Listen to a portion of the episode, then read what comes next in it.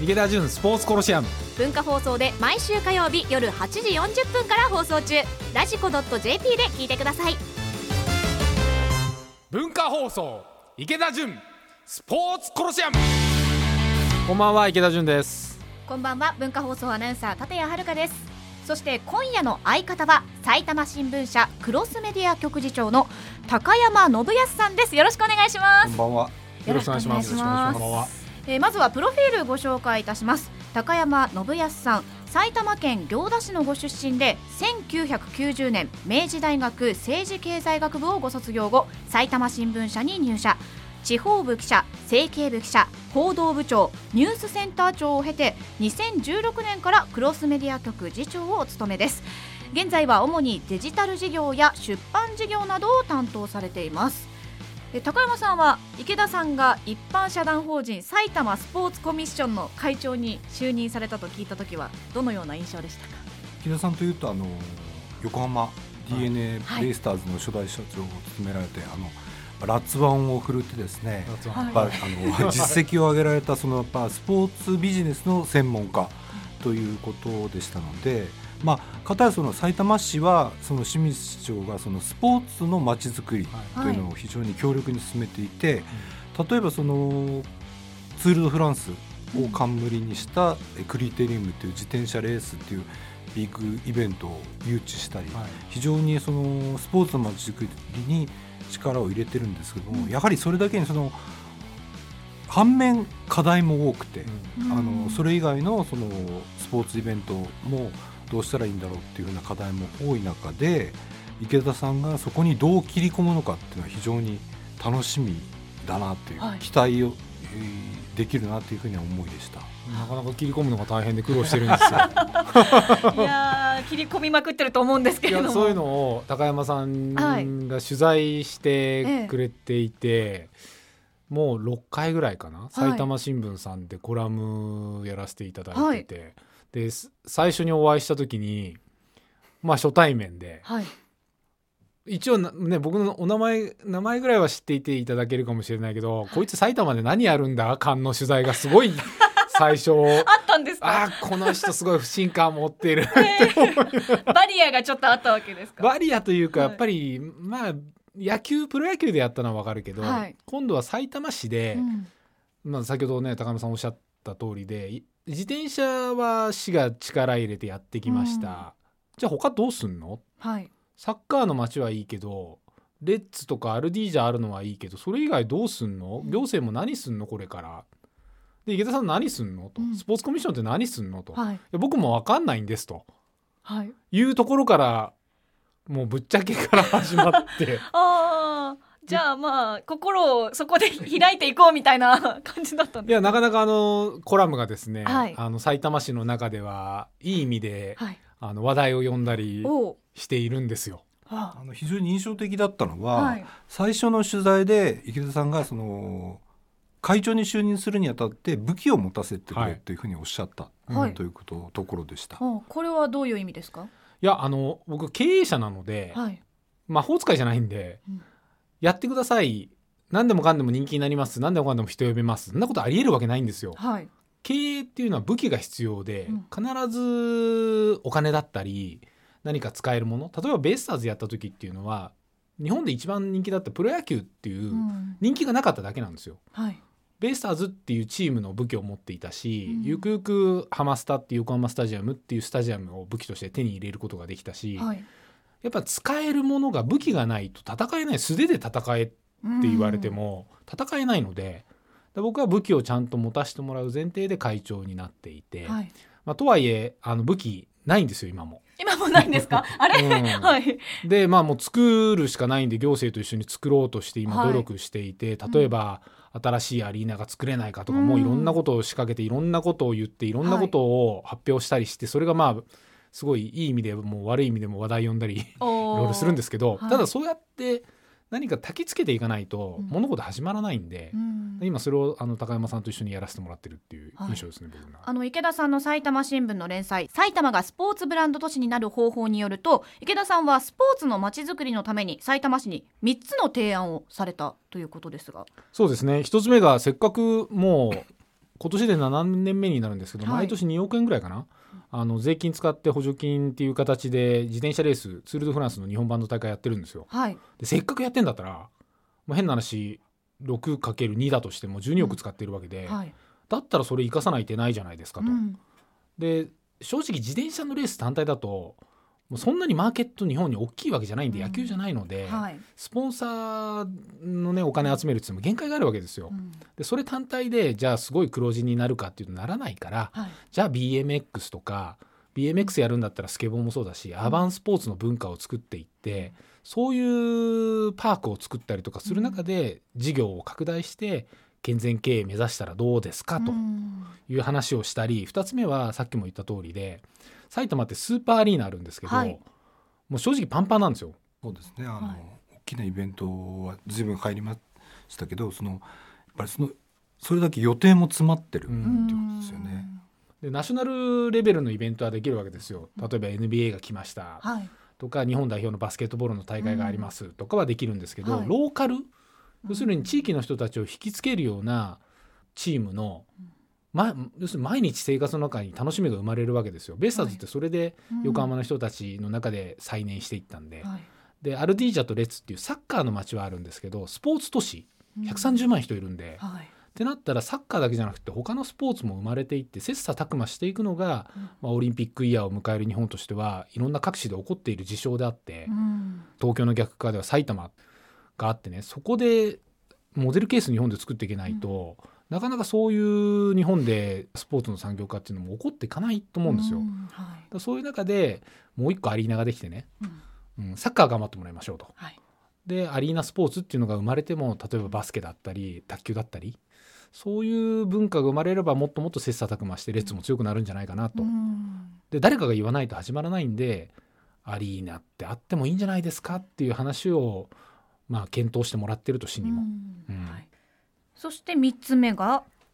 3つ目はですね、はい。い、ろんなスポーツ大会とかイベントがあるんですよ。はい。でこれ私もやるまで知らなかったんですけど、ええ。いっぱいあるじゃないですか日本に。なんとか大会とか。まあ大きなものから小さなものまで。はい、あれ大体申請すると決まった額の補助金が出るんですよ市から。全部は出ないんですよ。半分までとかそういう決まりがあるんですけど、でも昭和の時代からいろんなイベントやってて何もメンテナンスされないまま申請されたらお金が出ていろんなイベントやってきてたんですけど、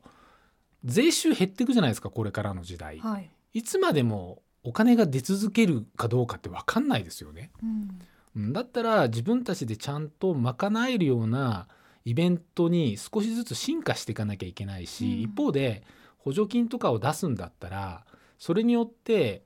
地域の経済圏が元気になるぐらいのお金が落とされるような仕組みも作んなきゃいけないわけですよ。うん。まあ、公益性もあるんで全部が全部あの自分たちの収益ばっかりは言ってられないんで。はい。せっかく埼玉以外の人が来るんだったら、うん。もっと埼玉のお土産買ってくれたりうん。埼玉に泊まってくれたり、埼玉って僕も行って分かったんですけどうなぎが実は有名なんですね。あ知らなかったんですよ。あはい。でじゃあなんかお土産買って帰るって言われると僕はいまだに何がお土産だか分かってないんですよ。あ神奈川来て鎌倉行ったらみんな鳩サブレー買って帰るんですよ、はい。なんかああいうものが例えばねううなぎのなんかね浜松みたいにうん。お菓子が出てきてもいいしうなぎケーキなのかもしれないし、うん。おいし美味しくなさそうだけど。どうですか？今のお話伺って。あのースポーツイベントをそのなんとかその収益に結びつけられるか、あのよくその行政のおやってるイベントとか行事とか事業で、うん。収益収益って民間の方はよくおっしゃるんですけど、あんまり成果上がってこないですよね。はい。あの池田さんがそのおっしゃるそのスポーツイベントを通しての収益を上げるようなやり方どんなやり方をするのかっていうのは非常に興味があるし、うん。楽しみな感じがします。でもできるかできないかは全く分かんないですよ ここからはポッドキャストをお聞きの皆様に文化放送池田純スポーツコロシアムをお送りしています。一般社団法人埼玉スポーツコミッション会長の池田純さんと埼玉新聞社クロスメディア局次長の高山信康さんとお送りしています、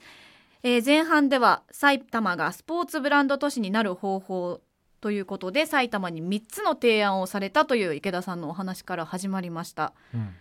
怒られることも多いということですね。いや僕はあのまず言う。はい、多分民間の人ってみんなそうだと思うんですよ。まずはリーダーの人っていうのはみんなが無理だ。そんなの無理だよっていうぐらいのけど期待値のちょっと上ぐらいの目標を言うんですよ。うん、はい。ビジョンファンドだ1兆円だとかなんだ1兆円ってって思うけどまあ確かに孫さんならやるかもなとか、うん、それで WeWork でなかなかねちょっとこうお茶目な部分見せたりとか、はい、でもまたこう挽回していったりとかやっぱりリードするっていうのは大きなところを言ってから、うん、まあ器用方変もありながら失敗もしながら組織が出来上がってってみんながこうついてくるっていうか、うん、が必要でそれができるできないは、まあ、二の次というと変なんですけど、はい、やっぱり言わないとおかしいなって思ってることは言わないと、うん、僕なんか税金使って自転車イベントやってきて、はい、この先どうするんだろう？その先こうするといいんですよって誰かが言わないと、うん、なんで言うと怒られんだろうっていう、はい、まあ、政治の問題もあるんでしょうけど、うん、けどやっぱ言っていく国になってほしいなっていうのが僕はありますよね。池田さん結構言うなと思っていらっしゃいますか、結構怒られるというかねあの割と内部では波風を立てているようなので僕なんか心配まあ大丈夫だとは思うんですけれども池田さんその経歴を拝見するとねあの割といろんなことをやってこられたけどあのあこれは僕私がもういる場所じゃないないる必要はないなっていうふうに思っちゃうとパッと降りちゃうような印象が僕はあるので、はい、あのまあ無責任っていうんじゃないんでしょうけれどもさいたま市この取り組みスポーツコミッションに関してはまあ粘り強くというかねあの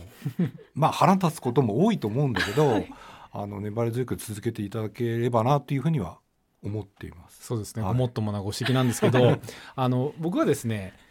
辞める時っていうのは決まってるんですよ。はい。最初に言ってた約束が守られなかった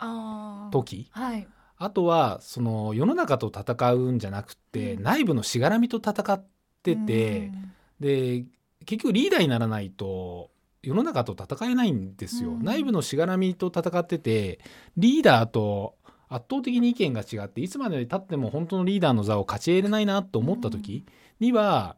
逆に内部で戦いすぎると一時期相撲界とかもすごい世の中騒がしてましたけど、はい、ただの世の中のお騒がせ者になるんで、うん、そうなる前に僕は去るっていうのは決めてるんですよね。うん、うん、だから僕にとっては本当に武器が手に入るかどうかっていうのがすごい肝で、うん、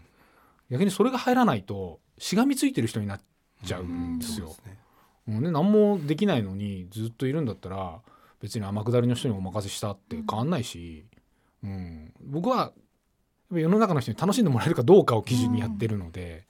うん、うん、その辺がなかなかこう間違って伝わってる部分も世の中には僕のことに関してはあったりもするんで、ちょっと寂しい部分もあったりしつつ、はい、うんけどねなんかもうちょっと潔くいきたいじゃないですか。というご意見ですけれども、埼玉はこの春あの埼玉県をちょっとディスりまくった映画「飛んで埼玉」が予想を超える大ヒットで興行収入まさかの37億円超えということでかなり話題になりましたよね。まさかの37億ですよね。10億超えれば映画なんてヒットなのに、えーうん、埼玉新聞も特別号を出して応援し、はい、観客動員は埼玉県が最多えこの現象は高山さんどう見られますこれあの埼玉新聞当初はですね、映画化映画になりますよっていう時に埼玉新聞紙面に取り上げた時にどうしてこんな映画を埼玉新聞が取り上げるんだって割と怒られたりもしたんですよね。ただそのこれだけのまあ結果になったわけですけどやはり自分の住んでるふるさとをこれだけディスられて喜ぶっていうのはやっぱ埼玉県人ならではっていう感じがするんですよね。あのちょっと引いてなんていうかなそれを面白がってしまうっていうような県民気質っていうか、まあよく言うと懐の深さっていうのが埼玉県民にはあるとは思うんでね。ただそれを言い方を変えるとこの間もちょっとお話ししましたけれど、はい、埼玉県民の地元に対する意識の薄さ。あんまりふるさと意識っていうのがないっていうことの裏返しなのかなというふうには思いますけど。僕はね自分そう同じ言葉を変えて言わせてもらうと、はい、自分ごと感が少ないあ埼玉県民の方がまあ、今世の中全体そういう方向に向かってるんですけど、はい、多分埼玉っっていろいろ物議を醸す物事が少ないスポーツに関して言うとサッカーぐらいで、はい、この前もレッツが、あのー、アマチュアチームに負けたんですよ。天皇杯で。天皇杯でで一応なんかバス囲まれたんですけど、はい、あれもし他の土地例えば阪神タイガースがアマチュアチームに負けたら、社会現象になると思うんですよ。そ、ねはい、それぐらいそのなんなんかねこうレッツファンは騒ぐんですけど埼玉の人にまでまだレッツが全てオラがチームにどこまでなってんだろうっていうのが僕の中ではあの時すごい疑問に感じて、うん、なんかこう県民市民に浸透した自分ごと感のある物事っていうのが少ない街なのかなっていうのが僕の印象。やっぱりその辺は、うん、あのベイスターズの球団経営に関わって、うんはい、横浜市民の反応っていうのをビビッドに感じてこられた池田さんならではの捉え方、うん、で、なおかつ浦和というか埼玉にも関わってそのその対比で見てもら,、あのらっしゃるんだと思うんですよね。やっぱり、ね、あのこの間その辺のことをおっしゃったけどやっぱり埼玉県民の県民意識の薄さ郷土意識の薄さっていうのは、うん、あのまあ地元紙を作ってる僕らも感じるところではあるんですけれども、うん、まああの片池田さんそのスポーツのまちづくりに、はい、あの関わってらっしゃる中であのどうそのスポーツのまちづくりをして埼玉県民のどう火をつけていけるかなっていうふうな試みをなすってくださってるので、それは非常に僕らも何ていうんですかね共感できるし単にスポーツのまちづくりっていうんじゃなくて、スポーツ振興というのではなくて、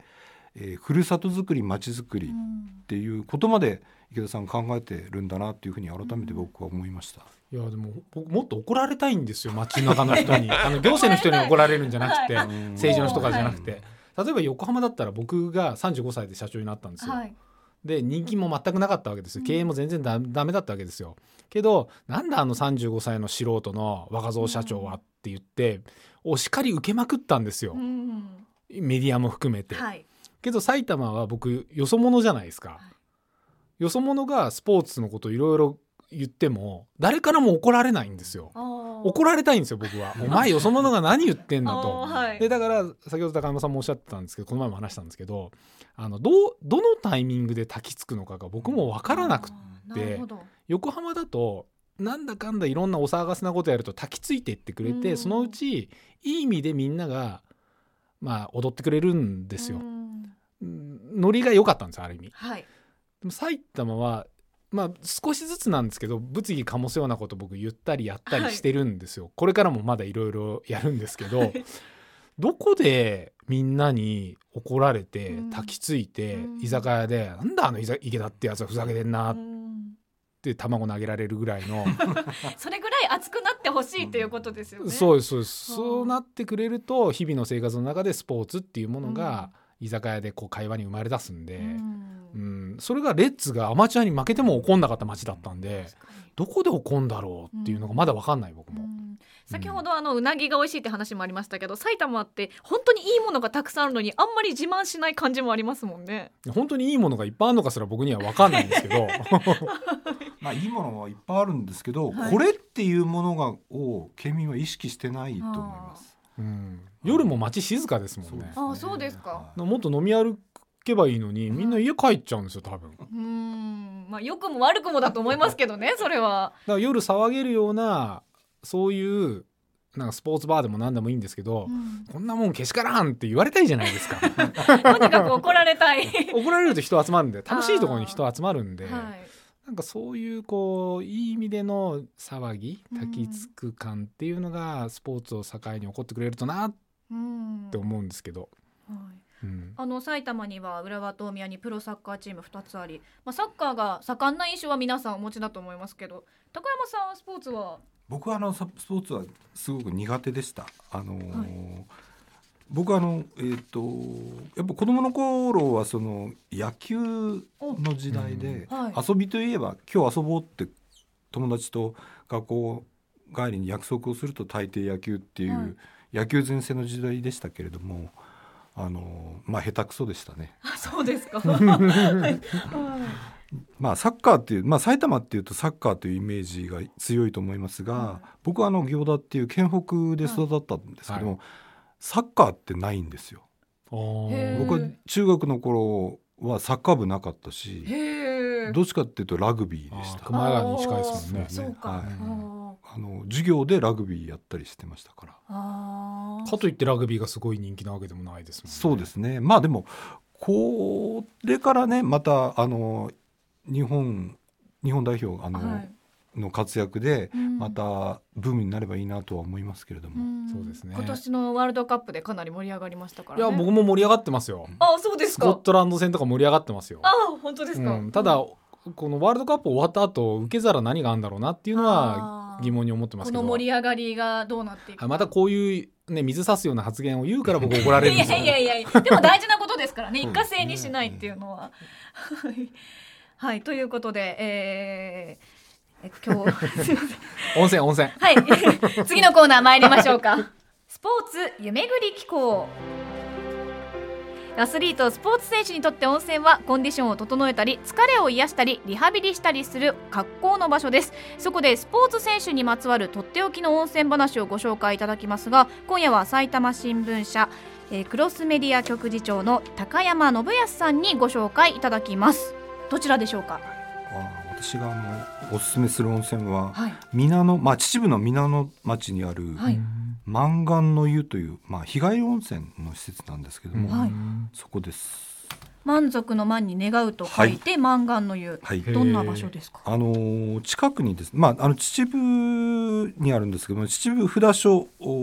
巡りっていうのがあって、はい、その札所三十四箇所あるんですけれども、うん、その三十四番目の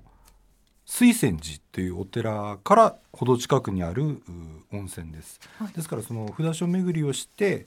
えー、結願をして、えー、何ですか？結願？ってのはその全部願をかけて順番に回るわけですよね、うん、その34箇所を全部お参りをする。お遍路さんみたいなということですね、はい、それを達成して、えー、そういう参拝客の方が夜。まあ今はまあ非常に一般の方の方が多くて休日なんかはかなりいっぱいになっちゃうようですけれども、はい。あのー、露天風呂が非常に良くてですね、はい、近くに、えー、満願の滝っていうのがあって、それを眺めながら